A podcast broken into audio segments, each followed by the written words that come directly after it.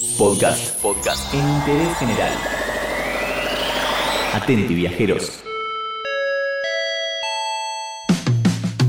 Las ciudades del mundo tienen muchos paisajes para contemplar, pero algunos no son naturales. Así que hoy en Interés General vamos a hablar de arte urbano. Vamos a hablar de grafitis.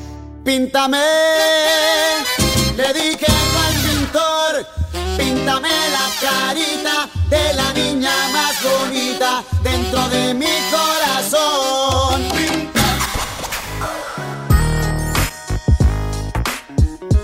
Uno de los artistas más reconocidos en esta cuestión del arte urbano es Bansky, un artista británico de identidad desconocida, el cual tiene pinturas emblemáticas. Seguramente lo recuerdes por esa pintura del chico arrojando un ramo de flores como si fuera una bomba. Bueno, ese mismo. Por ende, si hacemos una lista, Reino Unido figura dentro de los lugares que tenés que visitar si sos un fanático del arte urbano. Pero hay más, y vamos a mencionar algunos lugares. Miami. Sí, Ricardo. A principios de los años 2000, la zona de Miami conocida como Whitewood tenía bodegas, fábricas y edificios abandonados y con la ayuda del arte urbano lograron convertir uno de los lugares poco pintorescos en un lugar con mucho color. Con más de 200 murales y creaciones de artistas de todo el mundo, este lugar, Winewood, es imperdible. Estamos en Miami, subimos un poco, nos vamos a Toronto. ¿Te vas a España? No, Toronto, Canadá.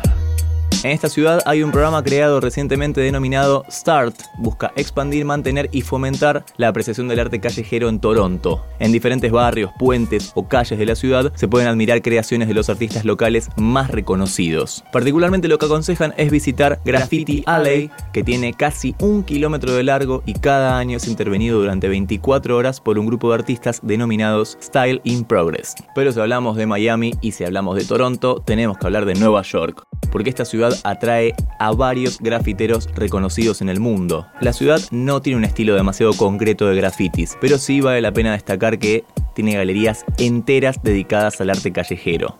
También hay que destacar Los Ángeles, San Francisco o Filadelfia para nombrar otros lugares dentro de Estados Unidos. Let's say China. No, China no está en este conteo, Donald, pero sí encontramos otros lugares, como por ejemplo México. ¡Ándale,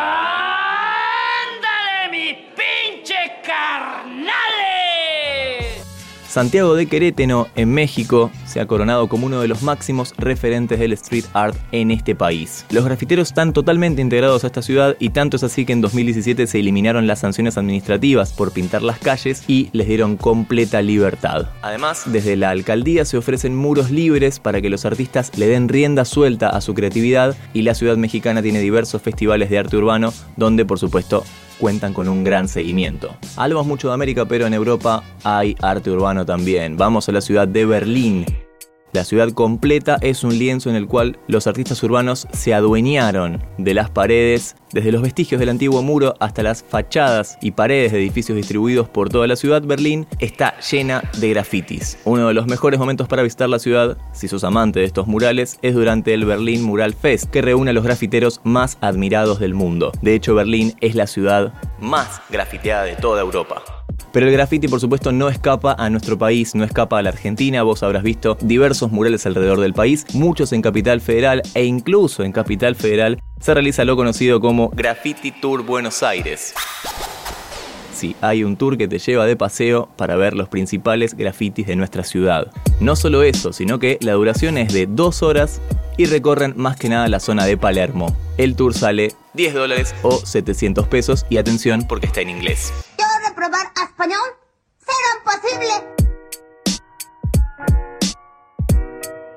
Obviamente no solo en Capital Federal, sino que si vas a la costa, un lugar como Miramar, por ejemplo, está recontra grafiteado. En este caso, cuando los locales cierran después de que termine la temporada, se colocan unas maderas para tapar el local y les permiten a los artistas pintar esas maderas para decorar un poco la ciudad cuando no está tan prendida como en verano, por supuesto.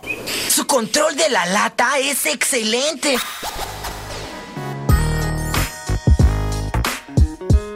Muchas ciudades del mundo ofrecen distintos colores, no en cuanto a su paisaje, sino en cuanto a sus pinturas, grafitis, arte urbano, arte callejero o como quieras llamarle. Repasamos algunos de esos lugares acá, en Interés General.